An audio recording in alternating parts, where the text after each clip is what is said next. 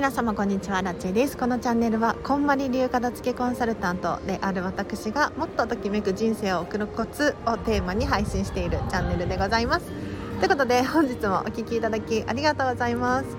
早速今日のテーマなんですけれど今日はですねミニマリスト購入品について話をしていこうかなと思います。というのも今日も私が大好きなディズニーシーに来ていまして中には入ってないんですけれど舞浜に来てちょっとね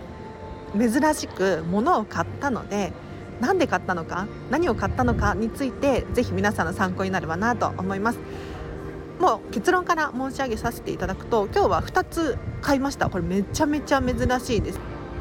普段はディズニーシーディズニーランドに行ってもお土産とか何にも買わずに本当に手ぶらで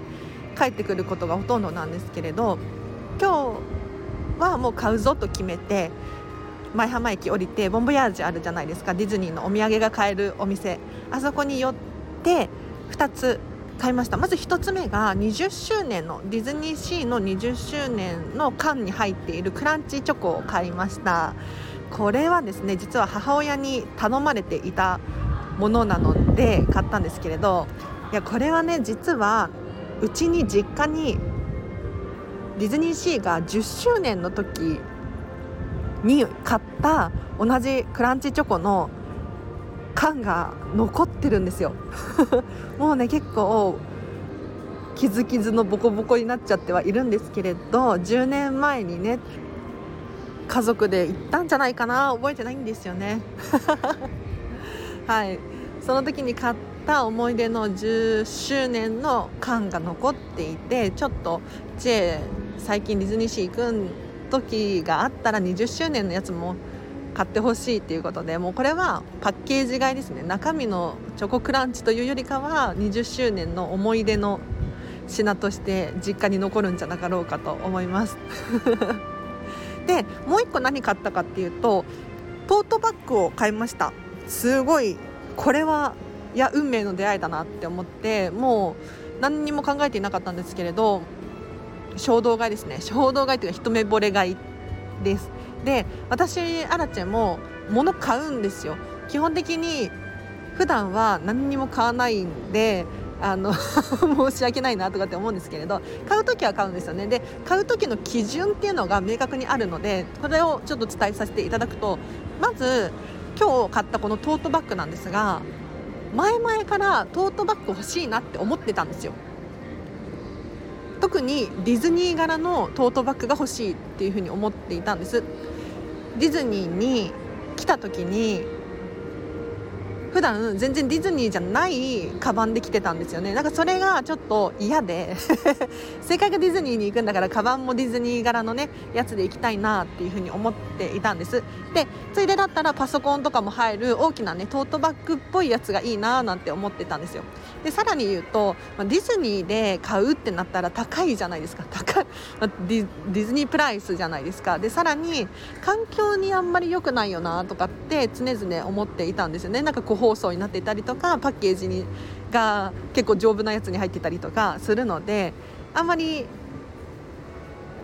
買うのを躊躇しちゃう感じだったんですけれど今日買ったこのトートバッグがなんで買おうと思ったのかっていうと一番の理由はセールしてたんですよ。半額だったの。3000ちょっと忘れちゃったんで3600円くらいのが1000ちょっと忘れちゃいました。はい。だったんですよ。で私半額とかなんかセールとかになってると結構物を買いがちなんですがこれってま安くなってるからっていうのも理由の一つなんですけれどもう一つ理由があってなんか売れ残っちゃってるものってかわいそうだなって思うんですよね。心理が働いちゃって。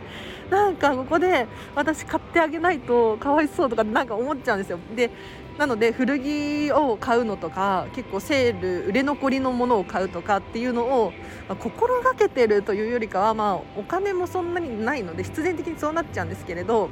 ただ安いからっていう理由ではなくって売れていない売れていないからセールをするのかな売れていないっていうことは人気がないのかな 人気がないっていうことは、まあ、人と被ることもなさそうだし独特の、まあ、個性が出せそうだしあとはこう売れ残っちゃったものも多分ね私が買わなくても誰かが買ってくれるんだとは思うんだけれど なんかちょっとかわいそうだなっていう心理が働いて買っちゃうんですよね。ということで今日はトートバッグとチョコレートのクランチの缶を買うことができて大大大満足でございます。はいいやめっちゃいい買い物したと思って今日このトートバッグめっちゃ可愛いんですよ。あのシンプルで何にもないんです。何にもないきなりのコットンだと思うんですけれど本当はねなんかオーガニックコットンのトートバッグとか環境に優しそうなやつとかが欲しいなって思ったんだけれどディズニーであんまりそういうのなくってでこの間ディズニーのサステイナブルなラインライン？なんて言ったらいいの？サステイナブルエコー環境に配慮したグッズたちが、まあ、去年発売されたんですけれど結構人気であっという間に売り切れてしまってその時トートバッグあったんですよ。で私も現物見て可愛いな買おうかなと思ったんですけれどやっぱりちょっと意識高い系で 金額が高いんですよ。金額も高いの。でこれだけ高かったらもう無印でいいよねとか。そうね環境に配慮しててっていうことを考えると金額的なね部分を考えて私は無印良品でいっかとかって思っちゃうんだけれどでも無印だと何て言うの？いいんだけれどそのミッキーの柄は絶対入ってないじゃないですか。だからちょっとミッキーデザインの、まあ、ディズニーデザインの可愛いトートバッグ欲しいなと思ってたらあってすごく嬉しいです。もうね早速使ってるんですよ。このチョコクランチを買った時にあの袋入れますか？って言われたんですけれど袋いらないですってその代わりにこのトートバッグ買うんで値札切ってもらえますか？って言ってもう早速使ってすごい大満足。これめちゃめちゃ大きくっていやパソコンも入るしなんなら片付けレッスンの時にあの箱持ち歩いてるんですよ。小物を仕分ける用のお客様にプレゼントする用の箱をね持ち歩いてるんですけど その箱を入れるのにもぴったりだな。多分洗濯も洗濯しちゃダメって書いてあるけどしても大丈夫だと思うんだよね。はい。ということで何か参考になりましたでしょうか？もう基本的に物は買わないんです。可愛いって思っても買わないことが多いです。で可愛いに加えて例えば環境に優しいとか前々から狙っていたとかちょっと安くなっているだったりとかプラスアルファの価値がないと基本的には買わないようにしていて1個だけの理由ではなるべく買うのを控えようっていう意識を持っています。なんかたくさんたくさん理由があるごとに愛着が持てるような、まあ、私の勝手な理論で私の価値観私だけの価値観かもしれないんですけれどこれぜひ参考にしてみてほしいなと思います。例えばディズニーで買うってなったらお土産プラスこう思い出が含まれますよね。思い出と自分の好みのもの。ね。でさらに、まあ、環境に配慮されてて価格が安くてってなってきたらどんどんなんかハッピー要素が増えるじゃないですか。だからなるべくハッピー要素を多いものを買うようにしていって いるんです。であとはこれはもうどうしようもないなって思うのはお買い物する時にねお金の問題お金の問題です。いやこれにこの金額は払えないなっていう時ありません？去年ディズニーのエコラインサステイナブルな環境に配慮されたグッズが出た時に全体的に金額が高かったんですよ。で荒地的にはこのグッズたち欲しかったんですよね。タオルだったりトートバッグだったりとか。欲しかったんだけれど金額見ちゃうと本当に高くってどうしても無印良品とかと 比べてしまうんですよね。でここだけ高かったらちょっとやめておこうってね思えたんです。でこのお金問題あるじゃないですか。どう考えても手が届かないお金の問題。それって私の基準価値観で考えると今はそのそのものを買う時じゃないよって言われてるのかなって思うようにしています。うん。今はそれじゃない。だって例えば私がいくらね可愛いと思ってったからといってなんだろうもう超高級ブランドの指輪お財布手が届かないじゃないですか。そんなにポイポイ買えるものじゃないじゃないですか。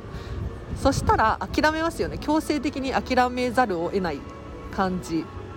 ですよね。ってなったら もうそれは今は買い時じゃないっていうもうお知らせだなってと思って諦めるようにしてます。でも万が一本当に欲しくて欲しくて仕方ない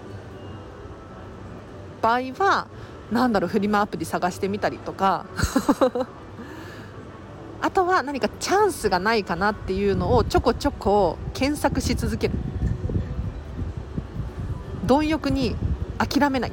ていうのも大事かななんて思いますね。はいでは以上です。いかがでしたか？参考になりましたか？参考になったという場合はぜひハートボタンを押え押していただいて教えてくださいね。はい。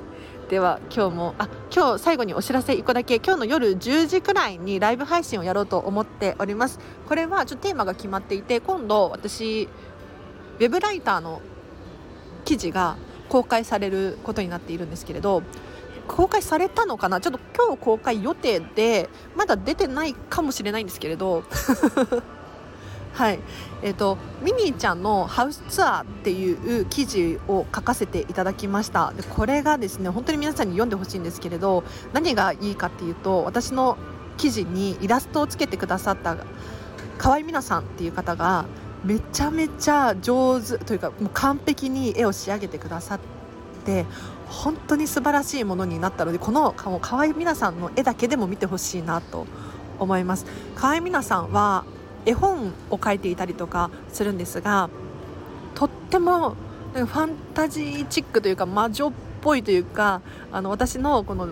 ディズニーシーが大好きなんだっていうイメージと合ってるなあ多分お片付けも